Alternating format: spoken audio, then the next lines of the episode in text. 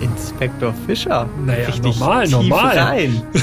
Irgendwann baust du noch die Autos halb auseinander. Das haben sie Guck's uns noch mal. nämlich 2018 nicht gesagt, dass sie das so gemacht haben. Aha. Egal ob Kleinwagen oder SUV, Elektro oder Verbrenner, 70 oder 700 PS. Jedes Auto ist anders. Und wir fahren sie alle in Erst fahren, dann reden und damit herzlich willkommen zu Folge 52 unseres immer weiter wachsenden Podcasts. Mein Name ist Peter Fischer, so wie immer, und da drüben sitzt Jan. Hallo Jan. Hallo. Hallo, liebe Zuhörerinnen und Zuhörer. Hallo, Peter. Hallihallo. Folge 52. Heute mit einem besonders charakteristischen Auto. Ja, Und wir haben uns eben gerade schon kurz besprochen. Heute gibt's mal was Neues. oh ja. Äh, Aber nicht ganz neu. Es gibt einen Sound. Genau, aber nicht den Motorsound. Einen anderen Sound. Ganz typisch für dieses Auto. Genau, lasst euch überraschen.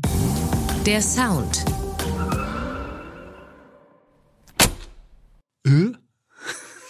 Ja, also Ist schon ein bisschen ungewohnt, jetzt keinen Motor zu hören oder kein Elektrogesurre, ja, aber wirklich charakteristisch. Wir sprechen heute über die Mercedes G-Klasse oder das G-Modell, je nachdem, oder G-Wagon korrekt. oder G-Waggon.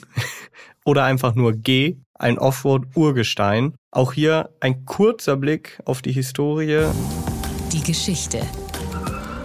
Auch die G-Klasse ist ja eigentlich wieder ein Auto, da könnte man eine ganze Folge zur Historie machen. Deshalb beschränken wir uns wirklich auf das Allerwichtigste. 1979 kam die G-Klasse auf den Markt, Mhm. also schon ein Weilchen her. Wurde zusammen entwickelt mit Steyr Puch in Graz gebaut und war damals tatsächlich eigentlich als Arbeitstier gedacht. Also Ja. wirklich Geländewagen. Deshalb Äh, auch das G Genau. tatsächlich für Geländewagen. Und die Anforderungen waren damals klar. Also Geländetauglichkeit ganz oben auf dem, auf dem Lastenheft, Zuverlässigkeit Mhm. Und Zugkraft. So, das waren so die drei Sachen, die wichtig waren. Im Grunde so ein bisschen, wenn man das jetzt so hört, sowas wie eine Pkw-Version vom Unimog, ne? Ja, genau. Könnte man sagen, ja, geht so in die Richtung auf jeden Fall.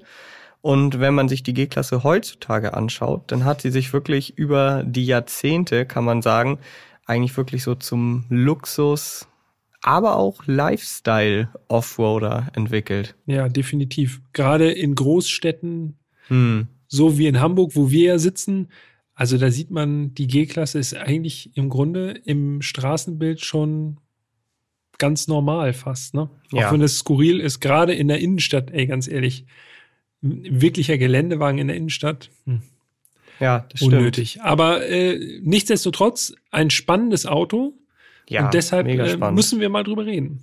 Die erste Version, die hat das Kürzel W460 und wurde für Privatkunden in drei Versionen damals angeboten. Also Dreitürer, kurze G-Klasse, Mhm. Fünftürer, lange G-Klasse, wenn man so will. Und dann gab's auch noch äh, eine Zeit lang eben ein Cabrio, dreitüriges Cabrio. Ja. Sieht man ab und zu mal irgendwo bei Auktionshäusern, sind sehr beliebt mittlerweile. Ne? Ja, eigentlich Was ich kurios. noch kurz erwähnen möchte, bis ins Jahr 2000 gab es die G-Klasse auch als Puch G, Mhm. allerdings nur in Österreich. Und weil wir in der letzten Folge hatten wir den Peugeot 205 Turbo 16, ne? Wenn ihr die Folge nicht gehört habt, ne, dann müsst ihr das auf jeden Fall Das nachholen. lohnt sich auf jeden Fall. Wir waren ja im, Muse im Museum von Peugeot und da haben wir auch eine G-Klasse entdeckt, lustigerweise, ein Peugeot P4. Sieht wirklich zu, ich würde mal sagen, 95 Prozent aus wie ein Mercedes G-Modell, hat aber vorne ein Peugeot-Logo und ist ein Lizenzbau vom, vom G-Modell. 1982 in der Militärversion und dann 1986 in der zivilen Version. Also wirklich wirklich überraschend damals den äh, gesehen zu haben, aber zeigt eben auch, ja, es ist eben äh, ein Konzept, das sich offensichtlich bewährt hat, wenn andere Hersteller den, den sogar nachbauen. Ne? Absolut. Und wie gesagt, bis heute ist die G-Klasse extrem beliebt. Ähm, es wurde dann der 463 eingeführt, also W463. Mit dem Modell wurde es dann eigentlich immer luxuriöser, um ehrlich zu sein. Also mhm. Anfang der 2000er Jahre kamen dann halt sowas wie Xenon, größere Motoren. 1999 dann, es war nicht die erste AMG-Version, es gab auch schon von den früheren Versionen mal AMG-Versionen, allerdings in sehr kleinen Stückzahlen. 1999 kam dann der G55 auf den Markt, erstmal noch mit V8 Sauger, ab 2004 dann mit V8 Kompressor, 476 PS dann und ja, von da an wurde die G-Klasse dann wirklich immer mehr zu dem Fahrzeug. Oh, ist noch eine Mail reingekommen, wa? Erstaunt. immer mehr zu dem Fahrzeug, was wir eigentlich heutzutage sehen. Es gab viele Modellpflegen 2008, 2012, bis dann 2018 mhm. das aktuelle Modell vorgestellt wurde. In Detroit. In Detroit. Und jetzt darfst du dreimal raten, wer da war. Ich weiß wahrscheinlich, worauf du hinaus willst. Du warst da. ja. Ich weiß aber, wer noch da war, wer das Ding nämlich noch mit vorgestellt hat, ohne dass ich ja. selber da war. Arnie. Genau, Arnold Schwarzenegger war da. Und der damalige Mercedes-Chef Dieter Zetsche war auch da. Und das, was ich zum Besten geben kann, weil ich ja vor Ort war und es beobachten konnte, Arnold Schwarzenegger hat Dieter Zetsche auf der Bühne gefragt, warum es eigentlich keine elektrische G-Klasse gibt. Mhm. Und wann das denn mal kommt. Also wirklich, man hat auch gesehen, dass man nicht wirklich einstudiert. Mhm. Das war so ein bisschen so ein Moment, wo alle so, oh, da sind sie aus dem Programm gefallen. Und lustigerweise, es ist ja sogar ein EQG angekündigt, ne? Genau. Also vielleicht die Initialzündung, ich glaube nicht, aber zumindest lag das da schon in der Luft bei der Präsentation der aktuellen G-Klasse 2018. Das Kuriose daran ist eigentlich, ist ja praktisch ein ganz neues Modell, mhm. aber wenn man sich so die Autos anschaut, ich sag mal, der Großteil der Leute würde wahrscheinlich nur kleine Unterschiede ausmachen. Plus, es trägt ja sogar noch die gleiche interne Bezeichnung. Wir sind immer noch beim W463, was für einige verwirrend ist. Ja. Aber es ist eigentlich ein ganz neues Auto, was nur noch sehr, sehr wenig mit dem Vorgänger gemein hat. Es sind ja auch ein paar technische Sachen im Innenraum gerade, die sich getan haben, so im Vergleich zum Vorgänger. Aber äh, da kommen wir gleich noch drauf, würde ich sagen. Es ist auch spannend zu sehen, was sich bei den Abmessungen getan hat. Mhm. Und so ein paar optische Geschichten haben sich ja auch geändert, aber eigentlich ein kompletter Widerspruch. Ne? Ein Auto neu zu bauen, aber es dann doch möglichst so aussehen zu lassen wie den Vorgänger. Also es ist schon wirklich verquer, aber äh, ich finde es ist ganz gut gelungen. Außerdem ja auch gleichzeitig eine riesen Herausforderung. Also du willst ein Auto bauen, was so aussieht wie der Vorgänger, was also die ganzen Traditionalisten nicht abschreckt. Ja. Gleichzeitig willst du das aber, dass es ganz anders fährt und viel mehr Technik ja. quasi inne hat. Es, ich glaube, das ist schon eine richtige Herausforderung. Und wie du schon sagst, es ist auf jeden Fall beeindruckend, dass Mercedes sich da so rangetraut hat. Und wie das Ergebnis ist, da sprechen wir dann spätestens im Fahrenkapitel drüber. Bevor wir jetzt zum Design kommen, würde ich gerne noch einmal den Basispreis damals mit euch teilen. Also der kam dann, die G-Klasse kam dann im Mai 2018 auf den Markt, in, zumindest in Deutschland, und hat damals als 500er gekostet 107.040 Euro. Das war damals der Basispreis für den G500. Heutzutage kostet ein G500 125.955 Euro und 55 Cent. Mhm. Aber auch das, das können wir an dieser Stelle schon sagen, ist eigentlich momentan Makulatur. Eigentlich muss man eher auf die Gebrauchtwagen oder auf die, ich sag mal, Jahreswagenpreise gucken bei der G-Klasse, ne? Genau, denn selbst wenn sie bestellbar war, zuletzt war das zumindest so, dann lagen die Lieferzeiten bei unglaublichen zwei bis drei Jahren ich finde das, also allein beim Aussprechen finde ich schon krass, wenn du dir überlegst, du bestellst dir jetzt ein Auto und du weißt ja gar nicht, was in drei Jahren ist. Ja. Vielleicht kostet der Liter Benzin dann vier Euro oder das kann passieren. es wird rationiert. Ja. Und dann hast du dir halt gerade schön G500 oder so bestellt wenn es darum geht, ich glaube, die G-Klassenkunden, die gucken da nicht so drauf. Nicht auf eine Mark, aber wenn es rationiert ist, ist auch blöd. Dann hast du so ein schönes Auto, kannst es nicht fahren. Also es ist auf jeden Fall gerade so diese Bestellthematik und die Preise bei der G-Klasse, das ist wirklich komplett verrückt, das muss man so sagen. Und deshalb halten wir uns an dem fest, was wir haben und was wir angucken können. Ich würde sagen, wir wechseln zum Design, oder? Ja, machen wir. Das Design. Ja, die G-Klasse ist nicht klein. Es ist ein stattliches Auto. Ich nenne erstmal kurz die Abmessungen der aktuellen Generation. 4,82 Meter lang, ganz nah dran an Luxuslimousinen-Größe 5 Meter. Hier muss ich schon mal gleich einmal kurz reingrätschen, denn das ist natürlich korrekt, 4,82 Meter. Aber bei der G-Klasse ist es ja so, es gibt zwei Längen, ne? Mit und ohne Reserverad. Stimmt, ja, richtig. So, weil ja. die G-Klasse, da kommen wir sicherlich gleich zu, hat natürlich hinten schön das aufgesetzte Reserverad. Ganz klares Stilmerkmal bei der G-Klasse. Und ohne dieses Reserverad, was ja theoretisch abnehmbar ist, ist die G-Klasse 4,61 Meter. Also gar nicht so riesig, wie also man. gar nicht so lang. Genau, ja, also er hat tatsächlich 4,60 Meter für ein Auto, was so also es hat ja schon eine extreme Präsenz in dem Straßenverkehr, Ja, finde ich. Einfach weil es so kastig ist. Ne? Genau. Ja. ja. Deshalb, also da 4,82 Meter ist letztendlich die Länge, über die man spricht, aber man kann die G-Klasse auch mit 4,61 Meter fahren. Okay, also 482 war unser Exemplar lang Korrekt. sozusagen und das war auch die Größe, an derer man äh, den Parkplatz bemessen musste. Jo, das stimmt. Breite kurz gedroppt 1,93. Mhm. Das geht schon so in Richtung Lamborghini. Mhm. Höhe 1,97. Und ich sag's ja ab und zu mal immer wieder, hier äh, 1,95 bin ich, gro ich groß. Das heißt, 1,97 das Auto, keine Chance darüber hinweg zu Da kannst nicht mal du drüber schauen. So, das Ja, haben wir auch selten. Kommt vor, ja. Beim Staria war es ja auch so, aber ja, Ja. die G-Klasse ist tatsächlich ein hohes Auto. Überhänge kurz, wie man das beim Geländewagen so braucht, weil Böschungswinkel muss natürlich so sein, dass man möglichst aus dem Stand sozusagen möglichst viel Steigung oder Gefälle gut überwinden kann. 2,89 Meter ist der Radstand. Das heißt, ja, langer Radstand bei einem, wie wir gelernt haben, auch schon lang, aber dann doch nicht ganz so lang. Und entscheidend ist, wie ich finde, bei den Abmessungen vor allen Dingen die Breite. Denn in der Breite ist die G-Klasse 12 Zentimeter gewachsen Ja. im Vergleich zum Vorgänger. Und das ist bemerkenswert, denn für alle, die mal im Vorgänger gesessen haben oder auch den besitzen, die wissen, das Auto sieht, auch das Auto sieht ja schon richtig massiv aus, aber es hat gar nicht so viel Platz. Und da hat sich Mercedes auf jeden Fall dann vorgenommen, dass man mit der neuen G-Klasse nicht nur die Optik verändert, sondern eben auch mehr Platz im Innenraum bietet. Deshalb in der Breite plus 12 Zentimeter. Ja, genau. Das war eigentlich auch sozusagen die größte karosserietechnische Änderung, die Mercedes da vorgenommen hat.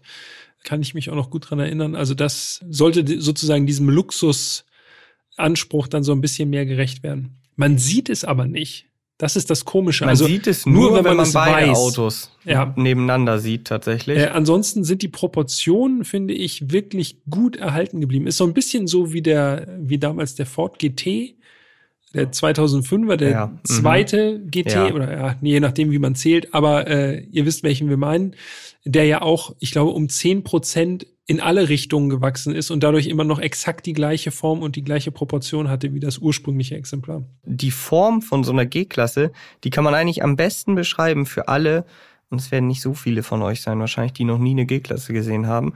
Es ist letztendlich ein Kasten mit Motorhaube und Rädern. Ich finde, trotz dieser Evolution hat die G-Klasse optisch überhaupt nichts von ihrem Charme eingebüßt, ja. Also, ich finde es krass, dass man trotz so einer ähnlichen Optik unter dem Blech fast alles neu machen konnte. Aber sie hat so ein bisschen so einen Retro-Charme irgendwie, finde ich. So ein ganz leicht modernisiert, so ein bisschen geglättet. Wenn wir schon sozusagen so weit gekommen sind, dann äh, sagen wir einfach noch mal kurz, was sich denn geändert hat zum neuen, zum aktuellen Modell. Das ist eigentlich sozusagen, kann man sagen, fast mit den Scheinwerfern schon fast erledigt, ne? die so ein bisschen glatter sind. Es gibt Tagfahrlichter, die rund sind, also sozusagen einmal den Scheinwerfer umranden, den Hauptscheinwerfer. Und das war es dann eigentlich im Grunde schon. Es gibt noch so zwei, drei Kleinigkeiten, zum Beispiel im Profil, wenn man jetzt mal im Profil schaut. Auch da natürlich alles ganz behutsam so, also ausgestellte Rathäuser sind natürlich geblieben, Trittbretter sind geblieben. Ja. Auch die Kunststoffschutzleisten, die wirklich so an der, an der gesamten Seite entlang gehen und nur von den, von diesen massiven Türgriffen unterbrochen werden, die sind natürlich auch geblieben. Aber es gibt neue, modernere Außenspiegel, die sind Ja. viel runder als beim Vorgänger. Und wenn man darauf achtet, das ist mir auch erst beim zweiten oder dritten Mal hinschauen aufgefallen, die Ecken der Türen, die sind abgerundet beim neuen Modell. Die war beim Vorgänger viel eckiger. Stimmt. Die waren so richtig Jetzt, kantig. sagst. Ja. Jetzt haben wir so abgerundete Ecken. Aber natürlich hast du recht, es wurde wirklich sehr, sehr wenig verändert. Auch die Rückleuchten beispielsweise sind von der Form her eigentlich gleich geblieben. Wollte ich mal gerade sagen, auch da runde Ecken, ne? Genau. Also nach außen sozusagen diese, also es sind ja wirklich so viereckige Rückleuchten, so richtig klassisch, die liegen Ja, äh, auch viel ganz zu knapp klein eigentlich für dieses Auto. Ja, ne? Ein also Riesenauto, winzig, ja. winzige Rückleuchten, aber jetzt neu eben auch in LED Ja. bei dem 2018er Modell. Also man merkt überall hier und da haben sie halt Hand angelegt, aber wirklich ganz, ganz vorsichtig, so dass man halt wirklich sagen kann, das ist auf jeden Fall sofort als G-Klasse zu erkennen. Ein interessantes Detail noch, ich meine, du warst ja dann bei der Präsentation dabei, vielleicht weißt du es sogar besser noch als ich. Die Motorhaube, die ist aufliegend, auch das typisch G-Klasse. Und links und rechts, oben auf den Kotflügeln, da sind die Seitenblinker montiert. Und diese Blinker, die sind ja nun ganz charakteristisch für die G-Klasse. Ja. Und von dem, was ich gelesen habe, war es auf jeden Fall ein Muss für Mercedes, diese Blinker beizubehalten. Aber das war nicht so leicht. Crash-technisch ist das halt schwierig, solche, gerade was Fußgängerschutz und so angeht, solche Blinker halt da oben drauf zu positionieren. Und das soll wirklich ein kleines Vermögen gekostet haben, diese Blinker quasi in das Jahr 2018 zu übersetzen. Und äh, die sollen jetzt bei einem Crash tatsächlich so nach unten wegknicken. Ja, ich habe es nicht ausprobiert, aber Ausprobiert habe ich es auch nicht. im Grunde so wirklich so G-Klasse-Teile, Blinker, Türen und Türgriffe, das waren ja so, glaube ich, die Teile, die man sozusagen am meisten mit der G-Klasse verbindet.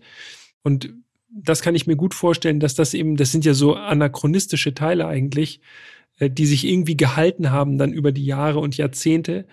Also das kann ich mir sehr gut vorstellen, dass das äh, ein ganz schöner Akt war, die homologiert zu kriegen.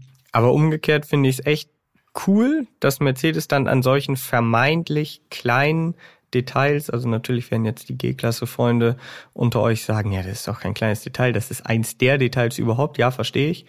Aber sie haben natürlich dann trotzdem echt sich viel Mühe gegeben, damit eben so ein Blinker, der ja auch hätte woanders positioniert werden können, halt genau an dieser Stelle ist und genau so, wie er halt geliebt wird, so. Und die sind ganz schön groß, ne? Jo. Das äh, sieht auf den Bildern, kann man das gar nicht so richtig einschätzen. Dann denkt man, okay, da sind so kleine Gehäuse oben drauf. Das sind richtige Klopper, diese Blinker. Also, ja, ja. da, also kann man die ganze Hand drauflegen, quasi. So groß sind die. Ist. Dann, dann weißt du auch, verrückt. warum da die Crash-Normen so streng sind, Genau. so, wenn die so groß sind und so massiv. Genau. Massiv wie eben auch alles an der G-Klasse, so, von daher. Ja. Werfen wir noch einen Blick aufs Heck, also über die Rückleuchten haben wir ja schon gesprochen. Das Reserverad sitzt prominent auf der Hecktür. Genau, wichtig ist es eine Tür hinten, also links angeschlagen und dann öffnet sie in einem weiten Bogen. Genau. Äh, auch nicht ganz typisch. Also ja, die meisten Autos haben eben eine Heckklappe, aber die G-Klasse hat eine Hecktür. Und es ist halt wirklich auch eine verdammt schwere Tür, weil da einfach ein vollwertiges Ersatzrad dranhängt. Also es ist Ja. auch nicht so ein Notrad oder so.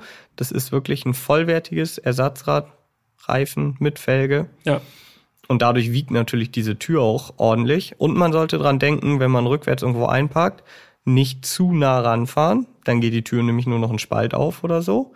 Auch wichtig.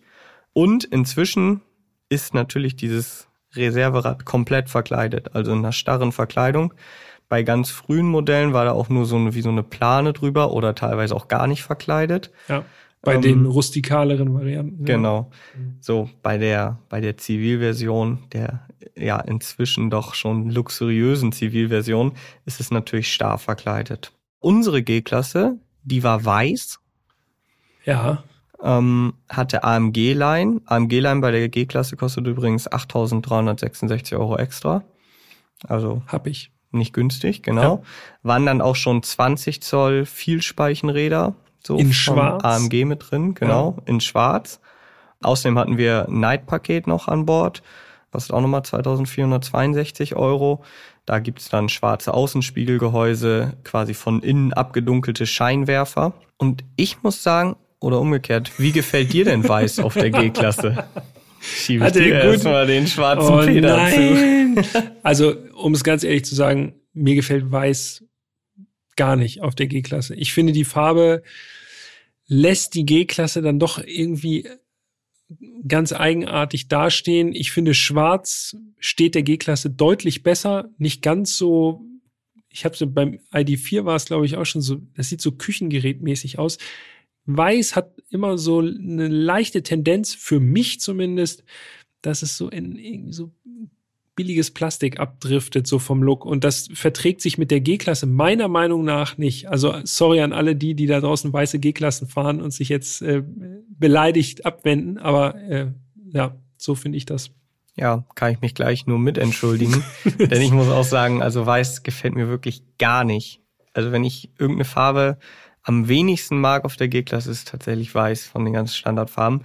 Zumal Du kannst jetzt denken, was kommt. Ich war natürlich wieder im Konfigurator unterwegs. Der ist natürlich freigeschaltet. Dunkelgrün. Es gibt so viele richtig geile Farben für die G-Klasse. Mhm. Es gibt ja die sogenannte G-Manufaktur. Da kann man ja, ja noch sein, sein G-Modell noch veredeln. Und da gibt's Lackierung, Tiefgrün, Uni, Oh, es sieht mega aus. Vintage Blau, auch mega schöne Farbe. Also da gibt's schon richtig, richtig coole Farben.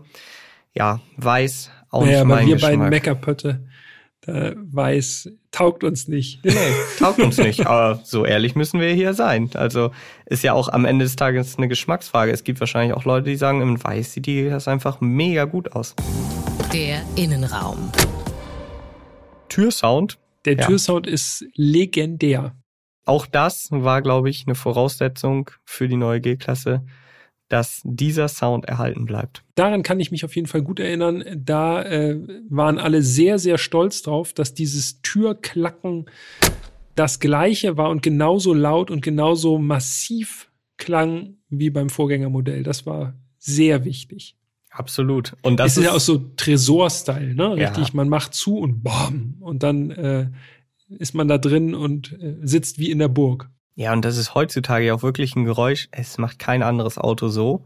Und um euch mal so einen kleinen Einblick hier quasi in unseren Tagesablauf zu geben, wir sprechen natürlich auch mit unserem Producer Serda, liebe Grüße hier an dieser Stelle, auch immer wieder darüber, wie können wir noch mehr Sounds in diesen Podcast einbauen, und da haben wir auch schon oft besprochen, okay, Türsounds machen wir halt öfter Türsounds rein. Sind gut. Aber ja. die meisten Türen heutzutage klingen halt gleich. Also ob wir jetzt eine Audi-Tür zu machen oder eine BMW-Tür oder eine ja, Mitsubishi-Tür. Genau, das ja. klingt halt immer gleich. Außer natürlich bei der G-Klasse. So, diese, diese G-Klasse, die macht so viele Sounds, die man dann einfach hier einbauen kann. Da freut man sich. Ja, das ist gut, ja, auf jeden Fall. Wir müssen noch mal vielleicht mal ganz kurz noch mal zurück zum Anfang. Also wir stehen vor der G-Klasse. Als ich die zum ersten Mal aufgeschlossen habe, mhm. ist mir auch schon aufgefallen, alleine dieser Sound ist auch schon wild. Denn ich stand ganz alleine in der Tiefgarage, habe auf die Fernbedienung gedrückt und habe das gehört.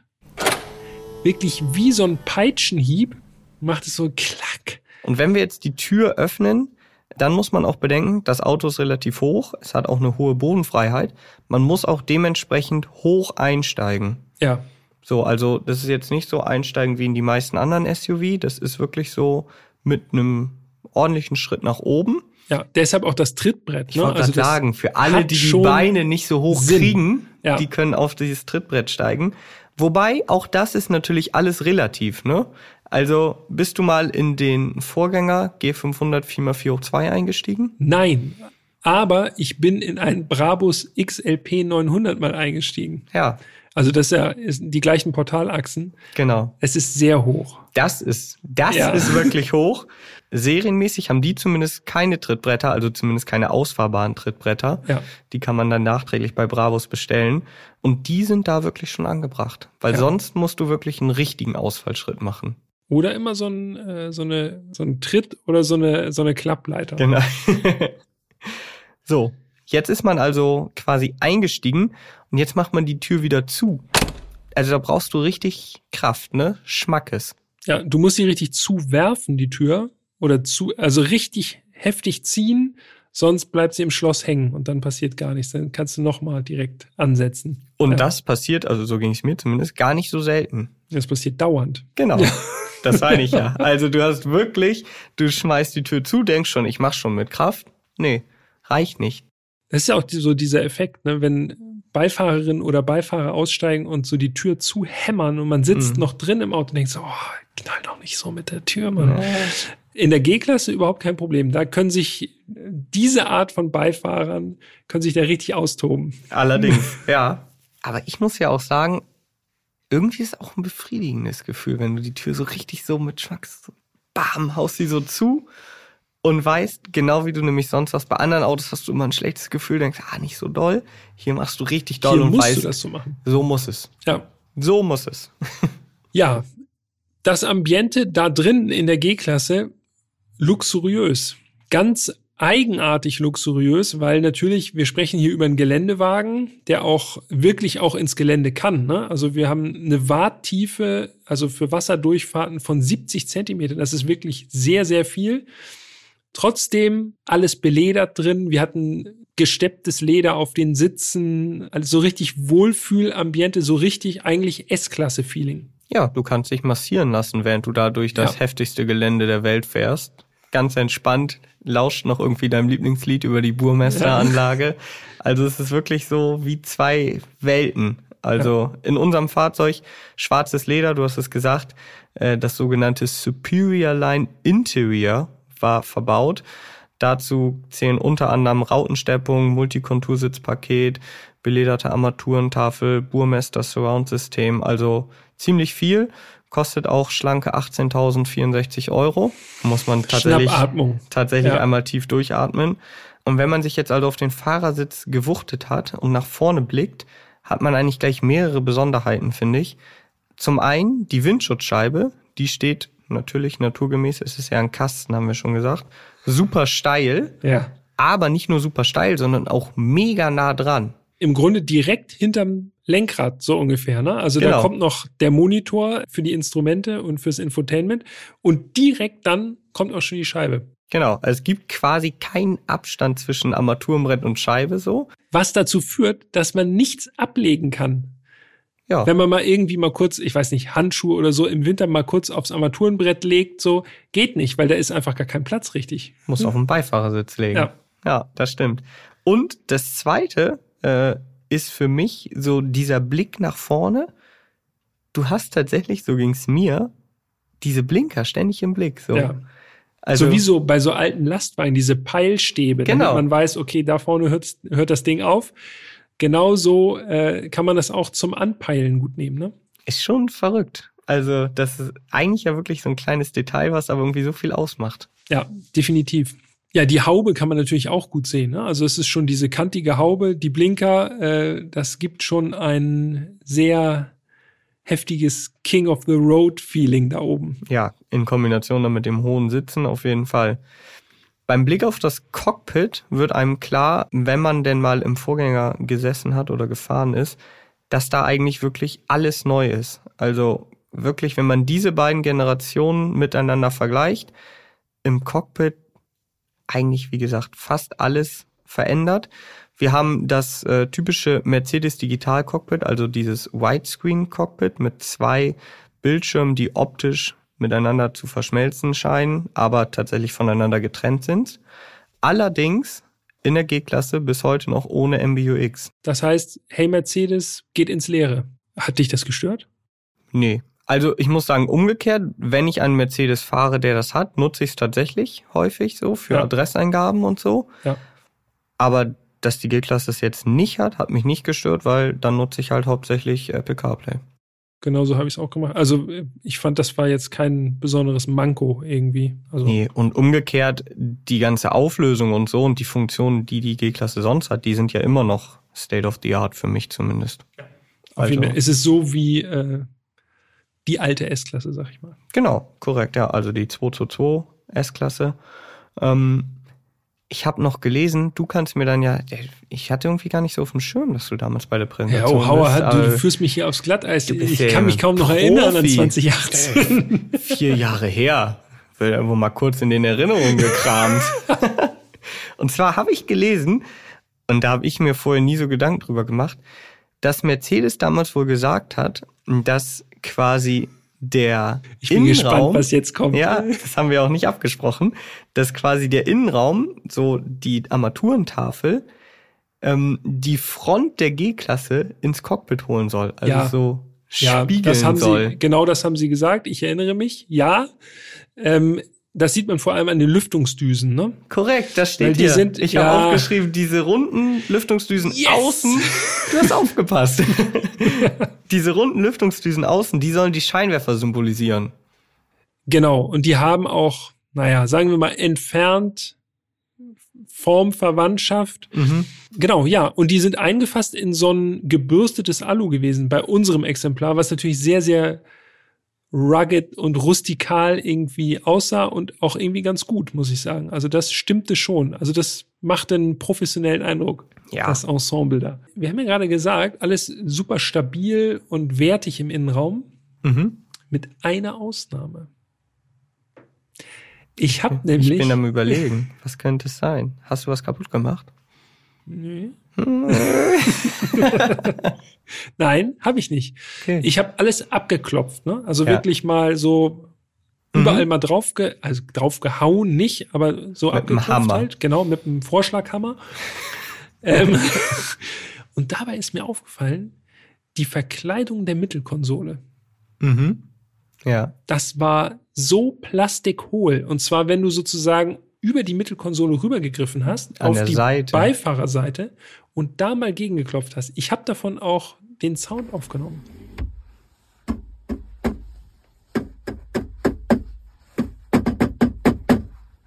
Und das klingt so plärrig plastikmäßig, dass ich echt gedacht habe, das kann doch nicht wahr sein. Alles andere wirklich super solide von der Verarbeitung, die Materialien top. Aber die Stelle, da bin ich echt dran kleben geblieben und habe gedacht, hm, klingt gar nicht so nach G-Klasse, der, der Teil da. Inspektor Fischer. Naja, Richtig normal, normal. Rein. Irgendwann baust du noch die Autos halb auseinander. Das haben sie Guckst uns nämlich 2018 nicht gesagt, dass sie das so Aha. gemacht haben. Aha. das hast du jetzt nachgeholt. Vier Jahre später. Jawohl. Sehr gut. Ja, ist mir auch nicht aufgefallen. Ich habe äh, mehr so die Sachen angefasst, die so im Die man Blickbereich. anfassen soll. Genau, ja, die so im Blickbereich waren. Äh, aber gut, dass du so tief reingehst. Lass uns noch einen Blick auf die Mittelkonsole werfen. Mhm. Also klar, da sind Taster und Schal äh, Schalter ähm, für Navi und Kurzwahltasten sowas. Aber natürlich auch sehr prägnant in der Mitte die drei Tasten für die Sperren. Ja, kaum zu übersehen, wirklich. Das ist eigentlich so, als wäre das das Bauteil am Auto, ne? Genau. So ja. dicke, fette, so Kippschalter, wirklich für XXL-Hände. So, Genau, so damit du die auch wirklich im Gelände drücken kannst. So. Ähm, und, das ist auch interessant, an exakt der gleichen Stelle, wie sie immer waren. Ne? Ja, klar. Damit man sich nicht umgewöhnen muss. Damit du nicht denkst, wo muss ich denn jetzt drücken? Eingriff und Klack. Und unten in der Mittelkonsole gab es auch noch eine analoge Uhr. Mhm. Die darf auch nicht fehlen. Und klar, für Mercedes-Fahrer nicht untypisch, aber für alle Leute, die nicht so häufig Mercedes fahren, Sitzverstellung ist bei Mercedes standesgemäß in der Tür. Mhm. So natürlich auch bei der G-Klasse. Korrekt. Inklusive Sitzbelüftung und auch Sitzheizung. Auch diese Tasten sind in der Tür. Ja, für jede Klimazone sozusagen zu haben. Genau. Das Ganze. Was ich bei der Tür noch erstaunlich fand, beim Aussteigen, ne? Mhm. Man hat ja also wirklich sozusagen so wie eine Armlehne links hat man sozusagen die Armauflage und dann vorne den Griff dran, wo man dann eben, wie du schon erwähnt hast, ordentlich dran ziehen muss, um die Tür zu schließen. Aber das ist wirklich so ergonomisch einfach perfekt. Und dann beim Aussteigen habe ich im, beim ersten Mal aussteigen habe ich gedacht, hä, wo soll ich denn jetzt irgendwie ziehen? äh, gibt's hier irgendwo einen Hebel? Wo ist denn der Hebel? Der befindet sich dann unterhalb des Griffs. Also man muss dann nochmal nach unten greifen, um die Tür aufzumachen. Fand ich im ersten Moment so ein bisschen irritierend und ich habe mich dabei erwischt, wie ich so bei den ersten Malen aussteigen aus der G-Klasse einfach immer wieder überlegt habe, äh, wo ist denn jetzt eigentlich der, der Türöffner so? Ach ja, genau da unten weiter. Ja, krass. So ging's mir nicht. Irres Erlebnis. Ob das schon mal verfilmt wurde? nee, ich, so ging's mir tatsächlich nicht. Ich habe die Türöffnung gefunden. Okay. Lass uns noch über das Platzangebot sprechen, weil das ist tatsächlich ein Punkt bei der G-Klasse. Ich finde, wenn man dieses Auto im Straßenverkehr sieht, dann denkt man erstmal zu Recht auch, was für ein Ballermann. So Mhm. groß, breit, eckig. Man denkt einfach, das ist Ja. wirklich ein Riesengerät. Und jetzt haben wir ja gelernt, 12 Zentimeter breiter als der Vorgänger, was ja schon ordentlich ist. Mhm. Ich bin auch den Vorgänger ein paar Mal gefahren, das kann ich an dieser Stelle schon sagen. Da bist du im Vorteil. Ja, ich nicht. Das ist gut. Man merkt tatsächlich, dass es mehr Platz gibt als im Vorgänger, aber für ein Auto dieser Größe ist das Platzangebot immer noch in der Breite nicht überragend. Man sitzt, so ging es mir zumindest, immer noch vergleichsweise nah an der Tür. Ja, definitiv. Mitteltunnel sehr breit auch. Also man sitzt wirklich so wirklich zwischen Tür und Mitteltunnel, ne? Also Genau. und zwar mit gar nicht so viel Platz. Und das ist für die meisten wahrscheinlich eher überraschend, die noch nicht in der G-Klasse gefahren sind, weil man würde eben denken, boah, ein Riesenauto, viel Platz. Ja. Man hat auch nach oben hin super viel Platz und ich kann vorne auch gut sitzen so, aber man sitzt eben relativ weit außen und äh, ich will ja schon, seitdem ich ganz klein bin, mal einen Hammer H1 fahren. Ne? Das ist ja ein Auto, was gigantisch breit ist. Ich müsste jetzt nachgucken, wie breit, aber auf jeden Fall über zwei Meter breit. Ein einziger Mitteltunnel in. Genau. Und Ja. bei dem Auto, ich saß mal in einem drinne, Ja. äh, ist da schon ein paar Jahre her, da ist es ja wirklich so, ist ein Auto, was gigantisch ist von außen und trotzdem in, im Innenraum sitzt du auf so ganz kleinen Schalen, weil du einfach einen riesen Mitteltunnel hast. Ja, und ein Gespräch mit dem Beifahrer, da muss man dann schon irgendwie mit dem Telefon anrufen, gefühlt ja. weil es wirklich so weit entfernt sitzt man da voneinander. Rückbank, auch noch interessant, auch da Ja. viel weniger Platz, als man denken würde. Also wenn ich den Fahrersitz auf mich eingestellt lasse, dann wird's wirklich schon eng hinten. Ja. in so einem Kasten. Und ich kann mich erinnern, dass Vivian und Ali aus der Grafik, schöne Grüße gehen raus, dass die einmal kurz mitfahren wollten mit der G-Klasse. Die hatte ich irgendwie, wollte ich irgendwo absetzen. Und dann habe ich gesagt, ja, springt schnell hinten rein. Und dann haben die gesagt, uh, nee. Geht Ich glaube, wir gehen doch zu Fuß. Dafür ist der Kofferraum groß. ja, das stimmt. So, Und hervorragend zugänglich, ne? Dadurch, dass man diese riesige Tür hat, wenn man die nicht zur zu nah Seite dran parkt. Genau, ja, dann kann man nur so einen ganz dünnen, schmalen Spalt befüllen, aber äh, wenn man genug Platz nach hinten raus hat, dann wunderbar. Ja, und ich habe nachgeschaut, äh, Kofferraumvolumen 454 Liter äh, bis zu 1941 Liter. Also da geht, da geht wirklich richtig viel rein und es ist einfach gut zu beladen, auch das stimmt. Ähm, also ja, Rückbank nicht so viel Platz, Kofferraum sehr viel Platz. Ja, Unser Fahrzeug hatte naturgemäß auch eine sehr gute Ausstattung, also Alcantara, Dachhimmel, die Sitze, da möchte ich auch noch kurz drauf eingehen. Es sind Multikontursitze, sehr bequem, wie ich finde, mit Massagefunktion und, und deshalb möchte ich darauf nochmal eingehen, das äh, Auto hatte so einen fahrdynamischen Sitz. mhm. Und ich habe ja in Folge 34 beim M5 E60 gesagt, der das ja auch hatte, Mhm. dass ich sonst keine anderen Autos kenne, die das haben. Und für alle, die Folge 34 nicht gehört haben, ähm, das ist also so, wenn du in eine Kurve fährst, plustert sich so die Seite des Sitzes auf, um dich zu unterstützen, damit und du hält nicht, gegen, damit gegen du die nicht Fliehkraft. hin und her Ja, wankst in deinem Sitz. Und die G-Klasse hatte das auch. Ich finde es immer noch ungewohnt und komisch, wenn ich um eine Kurve fahre und da plustert sich was auf, so in meine Rippen rein. Ja. Aber ich wollte zumindest hier aufklären, es gibt also mehrere Fahrzeuge, die das haben, neben dem M5. Die Technik. wir hatten den großen Diesel, den G400D. Und äh, was genau ist das für ein Motor, Jan? Und das ist ein rein Sechszylinder Diesel OM656. Ich wollte einfach gerne mal schauen, wie passt denn so ein Diesel zu der G-Klasse. Der Vollständigkeit halber, also es gibt äh, die G-Klasse als G500, als G63, also zwei große V8 und zwei Diesel, G350D und G400D. Das ist jeweils der gleiche Motor, eben in unterschiedlichen Leistungsstufen. Also beides Sechszylinder Diesel. V8 Diesel gibt's leider nicht mehr. Im G350D leistet der Motor 286 PS, 600 Newtonmeter. Im G400D sind es 330 PS und 700 Newtonmeter. Also eine ganze Menge. Für so ein äh, großes Fahrzeug auf jeden Fall genau das Richtige von den, von den technischen Daten her, von den Leistungsdaten. Und ich muss noch dazu fügen, dass ich die G-Klasse grundsätzlich als AMG nicht ganz so cool finde, muss ich gestehen, weil mir das einfach ein bisschen zu verrückt wird. Also ein AMG-Motor in einem Geländewagen, das sehe ich nicht ganz, äh, auch wenn es lustig ist sozusagen. Aber für mich hat die G-Klasse dann doch eher so einen Geländewagen-Charme und der, der sie ausmacht. Und deshalb muss ich auch sagen, es gab ja auch mal diese G-Klasse Professional, ne? Mhm. Also wirklich so ausgelegt, dass sie auch mal irgendwie wirklich dann mal ins Gelände fahren kann, ohne dass jetzt irgendwie alles zerkratzt und so. Und die gab es ja auch nicht als AMG. Also von daher finde ich, passt das auch gut.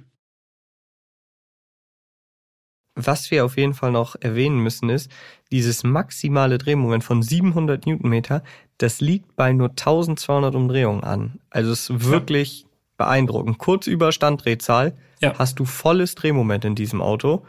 Das ist schon wirklich, wirklich mächtig.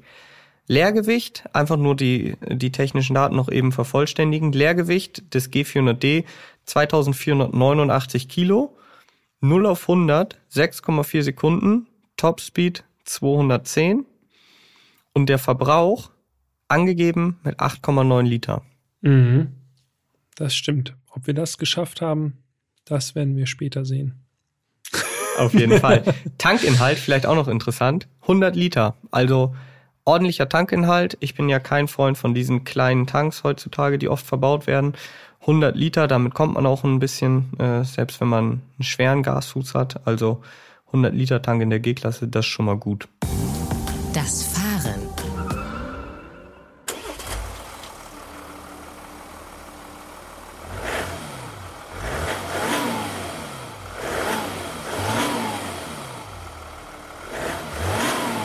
Bin den Vorgänger ein paar Mal gefahren, du nicht, ne? Mhm, das stimmt. Okay, dann sage ich nur mal ganz kurz, wie so meine Eindrücke von der Vorgängergeneration waren. Denn ja. ich finde, die sind wichtig, damit ich dann das besser einordnen kann. Also in einem Wort, der Vorgänger fuhr eigentlich genauso, wie er aussieht. Kantig. Ja. Also wirklich unter uns das Auto fuhr sich nicht wirklich gut. So, wie ein altes Auto.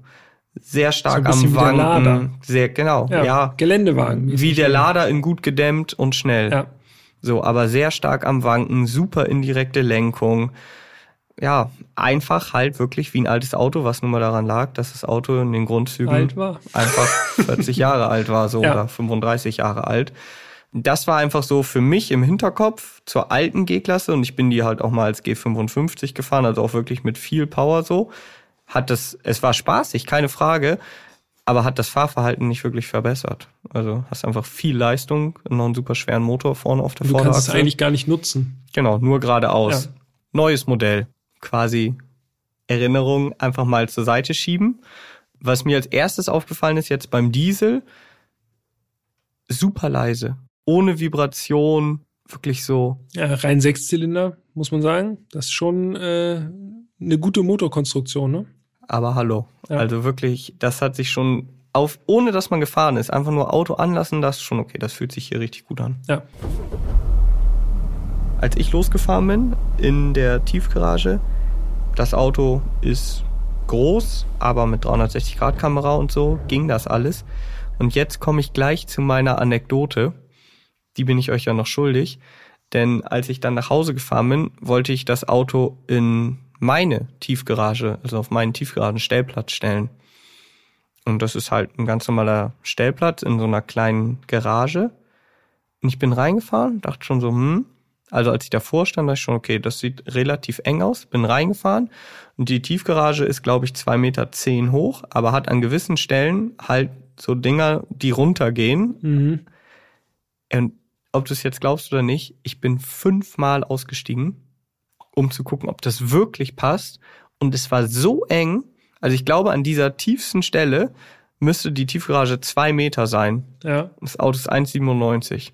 Okay. Wenn So. dann noch ein Winkel dazu kommt, so dass Also man ich- ein bisschen Genau. schräg steht noch. Deshalb bin ich immer wieder ausgestiegen. Und ich haarig. glaube, wenn ich einfach das Schiebedach, wir hatten ein Schiebedach, ich das aufgestellt hätte, wäre es schon gegengekommen. Hui. Also Eieieiei. so eng. Und da war es nämlich so krass. Und wenn du durch das Schiebedach einfach genau diesen Beton von der Decke siehst, ey, das ist, kann ich dir wirklich sagen, das ist kein chilliges Gefühl. Auf der anderen Seite, das, was mir gleich aufgefallen ist beim Losfahren, ich finde, es stellt sich so ein VW-Bus-Effekt ein. Man kann das Auto wirklich super gut abschätzen, weil es eben diese Kastenform hat. Und es ist, kommt selten vor, dass man mal denkt, uh, passe ich da wirklich durch? Es sei denn, es betrifft die Höhe. Ansonsten wirklich gut lesbar, das Auto, ne? Ja, vor allen Dingen, also das Einzige, das hatten wir auch schon beim Jimny gesagt, in Folge 35, das Einzige, was natürlich nach hinten schwer abzuschätzen ist, ist dieses aufgesetzte Reserverad, Ja. weil das kann man echt nur schwer sehen, aber dafür gibt es ja zumindest in der G-Klasse 360-Grad-Kamera.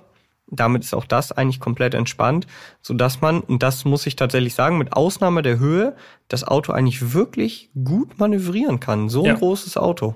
Ja, wirklich erstaunlich. Also wesentlich kleinere SUVs schon gefahren, die dagegen komplett verbaut und unübersichtlich sind. Äh, also Ja. da kann man der G-Klasse wirklich nichts Schlechtes nachsagen. Und ich muss bei der G-Klasse immer daran denken, an den einen kleinen Ausflug, den wir beide gemacht haben, Mhm. zum Fotoshooting. Mhm. Äh, also die Bilder quasi für unser Titelbild hier von Erstfahren dann Genau, das reden. Cover. Das wurde an diesem Tag geschossen. Ja, richtig. Und da sind wir mit der G-Klasse hingefahren. Und da habe ich danach so für mich gedacht, wir haben eigentlich jetzt gerade alles gemacht, was so ein typischer Städter mit seiner G-Klasse gerade macht. Also wir sind irgendwie mit 30 km/h in der Stadt rumgekrebst. Wir sind in viel zu enge Parkhäuser gefahren. Wir haben minutenlang nach Parkplätzen gesucht Die auch groß genug sein müssen vor allem. und haben dann trotzdem noch über den Bordstein eingeparkt. Ja, ging nicht anders, ne? Also wirklich Ja. so gefühlt das Paradeprogramm, was so die meisten Leute mit ihrer G-Klasse zumindest hier in Großstädten machen. Also deshalb auch mein Gefühl mit dieser G-Klasse Professional, die es damals gab, das ist sowas, da sage ich, das ist adäquat. In der Stadt, ey, ja, das ist bequem, in der G-Klasse zu fahren, keine Frage. Und das ist garantiert auch hundertmal sicherer, jedenfalls wenn man drin sitzt, damit in, durch Ja. die Stadt zu fahren. Aber ja, ich finde, also das ist für mich persönlich nicht wert. Trotzdem finde ich wirklich erstaunlich, die G-Klasse gibt einem echt so ein erhabenes Gefühl. Ne? Ich habe extra mal drauf geachtet. Ich bin auch natürlich auch außerhalb der Stadt mal gefahren. Das muss ja auch sein, kann nicht im- immer nur in der Stadt rumgurken.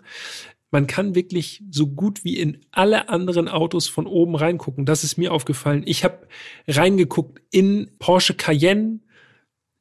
ich habe reingeguckt Das klingt in jetzt ein bisschen komisch. Ich habe reingeguckt. in BMW X7. Also von oben runter geguckt in den BMW X7 rein. Fand ich auch schon richtig krass. Also das zeigt nur mal, wie hoch man in der G-Klasse wirklich dann sitzt.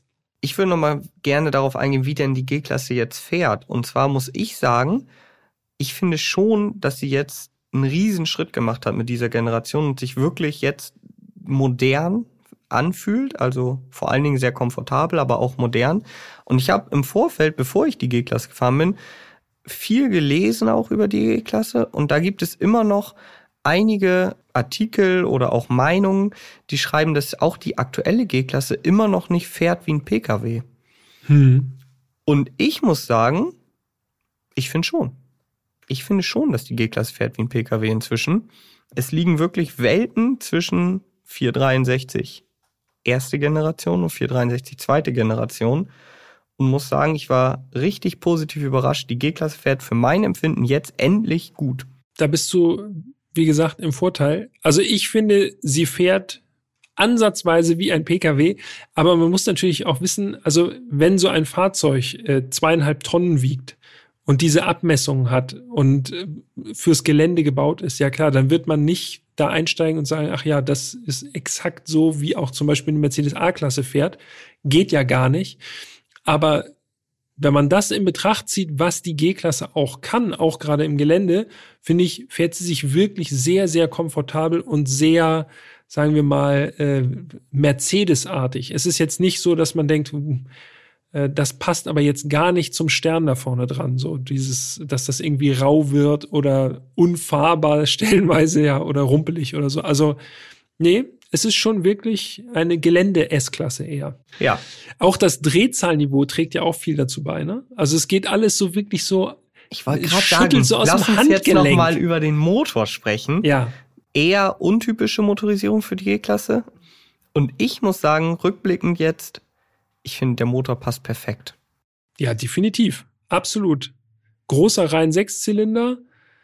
Wie gesagt, schüttelt die Kraft echt so aus dem Ärmel. Du hast es gerade eben auch erwähnt, äh, ab 1200 Umdrehungen liegt das volle Drehmoment an. Ich habe mal darauf geachtet, wenn man so einfach nur so rollt, ne? also einfach fährt, 1050, 1100 Touren, also das ist äh, Leerlaufdrehzahl. Ne? Und so Absolut. fährt man durch die Gegend und es fühlt sich jetzt nicht an, als wird der Motor gleich absterben, sondern es, der ist sofort da, wenn irgendwas ist. Diese Neungang äh, schaltet super fein, reagiert super schön und schnell auch, wenn man dann doch mal mehr Kraft brauchen sollte, ist die sofort da. Ist ja, das ist wirklich äh, eine Top-Kombination dieser Motor und zu diesem Fahrzeug. Ja, muss ich auch sagen. Also dieses bärige Drehmoment und dieses, äh, diese Kraftentfaltung wirklich sehr, sehr schön. Man hat auch eigentlich immer das Gefühl, dass der Motor immer genügend Kraftreserven hat, also permanent. So, auch auf der Autobahn. Ähm, erst so ab 180, was ja eh schon mit der G-Klasse echt so eine Geschwindigkeit ist, die man jetzt nicht unbedingt lange fahren will, wird es dann etwas zäher. Aber ansonsten hast du immer dieses Gefühl, da habe ich noch reichlich Power-Reserven. Neungang-Automatik hast du angesprochen. Lasse ich auch nichts drauf kommen. Arbeitet super zuverlässig. Man merkt Ja. fast gar nichts von den Schaltvorgängen. Mit einer Ausnahme. Und das ist mir zweimal oder dreimal sogar aufgefallen. Deshalb habe ich es extra notiert. Im Stau, mh, wenn du halt so Stop and Go hast, also ziemlich langsam fährst, immer anfährst, wieder bremst, anfährst, wieder bremst, so ein bisschen rollst. Da ist mir das mehrfach aufgefallen. So bei 20 kmh hat die Automatik von den, vom dritten in den zweiten zurückgeschaltet. Und da gab es mehrfach so einen kleinen Ruck, als wäre die nicht ganz perfekt adaptiert. Ja. So. Ist mir nur da aufgefallen, Nee, so im Ich normalen hatte immer Verbrauch. freie Fahrt. ich hatte immer freie Fahrt. Ist auch gut. Ja, aber abgesehen davon, Motor-Getriebe-Kombination absolut perfekt. Mm, Windgeräusche, die lassen sich nicht wegdiskutieren. Nee, so ab 120 geht's los, habe ich mir aufgeschrieben. Äh, ja. Ja, aber kein Wunder. Ich meine, das Ding ist einfach ein Kasten. Ne? Also wenn du damit Genau. die auf Scheibe, der Autobahn die steht unterwegs einfach bist. fast im 90-Grad-Winkel. Ja. Und äh, ich war tatsächlich bei relativ frischem Wind unterwegs auf Ja. der Autobahn und dann merkt man halt, dieser riesige Kasten, da zerrt der Wind ordentlich dran. Ne? Also Seitenwind empfindlich ist die G-Klasse auf jeden Fall, trotz der Breite. Man merkt es, das arbeitet dann mal. Auf jeden Fall. Und dann kommt ja noch der Blick auf die Reichweite. Das ist wirklich krass, wenn man äh, jetzt ein G63 beispielsweise fährt und da dann irgendwie so 400 Kilometer mitfahren kann, im Idealfall. Und dann fährt man in so einem G400D, steigt ein, das steht schon mal über 700 Kilometer Reichweite und das ist auch realistisch. Ja, Riesentank, ne? Riesentank, aber auch nicht so ein Riesenverbrauch. Also ich fange mal an. Ich habe während meiner Zeit mit der G-Klasse Durchschnittsverbrauch erzielt von 11,9. Ja, hast gewonnen. Ich, Ich- habe gewonnen. Ja, ich habe mir hier bei der, bei der Autobahnfahrt bin ich bei 12,5 gelandet. Also das Mhm. war sozusagen längere Zeit. Ich habe jetzt ehrlicherweise nicht so eine richtige super Peter Fett sparsam Runde gedreht. Oh, Äh, vielleicht wäre da auch noch mehr drin. Also wenn du das unterboten hast, also herzlichen Glückwunsch. Ich, äh, ich ziehe meinen Hut. vertauschte Rollen heute. Wir haben ja schon wieder auf äh, den Langzeitverbrauch geguckt, habe ich aber trotzdem noch mal. Der lag nämlich bei 13,1 Liter. Mhm. Also ich bin immerhin unter dem Langzeitverbrauch geblieben, Aber ja, ich glaube, das ist realistisch, wenn man sagt, äh, dass die 13 Liter auf jeden Fall gut zustande kommen. Wenn man schneller fährt, natürlich auch dementsprechend dann auch schon mal 15, 16. Ich glaube, da ist selbst mit dem Diesel relativ viel Platz nach oben. Ja, aber umgekehrt ein Auto, was zweieinhalb Tonnen wiegt, mit dem man dann auch mal ein bisschen schneller fährt oder halt auch viel in der Stadt. Ja, klar ist elf oder zwölf Liter jetzt nicht wenig, aber für so ein Auto finde ich es auf jeden Fall mehr als in Ordnung. Gelände bin ich nicht gefahren. Du? Nee. Normal, im Normalfall mache ich das auch. Aber ich habe natürlich der Vollständigkeit halber, wir wollen natürlich auch diesen Aspekt im Podcast nicht außen vor lassen, habe ich äh, einmal den Autobild-Fahrbericht äh, von unserem Kollegen Thomas Rönnberg äh, hier äh, mir rausgesucht. Und wie zu erwarten war, ist die G-Klasse natürlich auch im Gelände richtig gut unterwegs. Ich zitiere einmal, Thomas schreibt, viele teils Steilpassagen schafft der G lediglich mit aktivierter Mittelsperre. Durch die Hinterachssperre wird es aber auch in diesen Stellen ruhiger und entspannter im G. So getrimmt sind im Test auch Steigungen mit bis zu 85 Prozent kein Problem für das Urgestein. Also, Wow. der Vollständigkeit halber, auch wenn es wahrscheinlich jeder schon wusste, im Gelände ist die G-Klasse immer noch eine Macht. Auch wenn vermutlich 95 Prozent, vielleicht Ja. sogar 98 Prozent aller G-Klassen niemals irgendwie ins harte Gelände kommen und maximal irgendwie Bordsteine erklimmen müssen. Ich glaube, wir sollten noch mal ganz kurz darüber sprechen, wie Leute auf die G-Klasse reagieren. Ne? Oh ja. Weil da sind mir zumindest ein, zwei kleinere Sachen aufgefallen. Vielleicht ist das auch so ein Hamburg-Ding, das weiß ich nicht ganz genau. Aber mir ist aufgefallen, dass vor allem Frauen die G-Klasse angucken, Männer auch zum Teil, aber Frauen werden irgendwie, oder sagen wir mal, wollen nicht stereotyp sein, aber viele Frauen in Hamburg sind scheinbar G-Klasse-Fans. Ja, Die allerdings. Blicke bleiben an diesem weißen Koloss doch ganz gut kleben. Ja, also meine Frau, die sich sonst auch nicht wirklich für Autos interessiert, war ganz aufgeregt, als ich sagte, wir haben eine G-Klasse jetzt für eine Woche. Ja, mega geil. G-Klasse, das scheint wirklich, also klingt komisch, aber es scheint wirklich ein absolutes Frauenauto zu sein. Ja. Komisch. Also meine Freundin ist, fällt vielleicht so ein bisschen aus der Art, aber die fand die G-Klasse jetzt nicht besonders. Erstmal drin sitzen, ja, Mhm. aber alles, was sich außerhalb von der G-Klasse abspielt, quasi, also auf dem Parkplatz dahin gehen und dieses Klack, dieses Aufschließen und so, äh, nee, das Nee? war es, nee, nee, war ein bisschen, war ein bisschen zu, zu viel Außenwirkung. Ja, okay.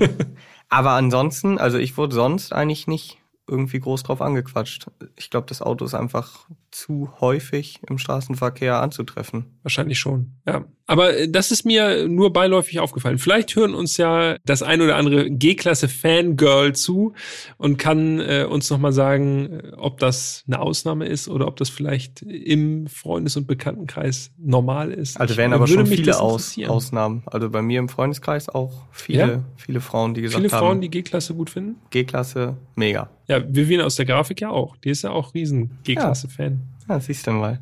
Mann, oh Mann. Haben alle, wir hier- alle lieben die G-Klasse. Haben wir hier aufgedeckt. G-Klasse ist ein Frauenauto. Das Fazit. Wie ist denn so dein, dein Eindruck, dein Urteil zur G-Klasse? Ja, Du bist ja nicht so Gespalten. der riesen SUV-Fan, muss Nee, man dazu sagen. Muss ne? man sagen. Also sagen wir es mal so, ich bin immer noch kein besonderer G-Klasse-Fan. Ich finde, das Auto ist optisch auf jeden Fall ein Statement. Das äh, muss man auch irgendwie anerkennen. Das ist so eine Legende, so eine automobile Legende. Äh, und ich war aufrichtig überrascht, wie gut sich das Auto fahren ließ. Mhm. Also es war jetzt nicht so rumpelig und so geländewagenmäßig, wie ich das erwartet hätte. Hätte ich jetzt Geld wie Heu, ich glaube, ich würde mir trotzdem keine G-Klasse kaufen, sagen wir es mal so. Aber das Auto ist schon ziemlich verschliffen, ziemlich luxuriös. Äh, wie gesagt, eben so ein bisschen S-Klasse-Feeling, aber in extra hoch. Ja. ja, also ich muss sagen, ich bin großer G-Klasse-Fan. ich finde das Auto richtig, richtig gut. Also Optik mega. Und was mich wirklich bei diesem Test extrem überrascht hat, ist der Motor gewesen.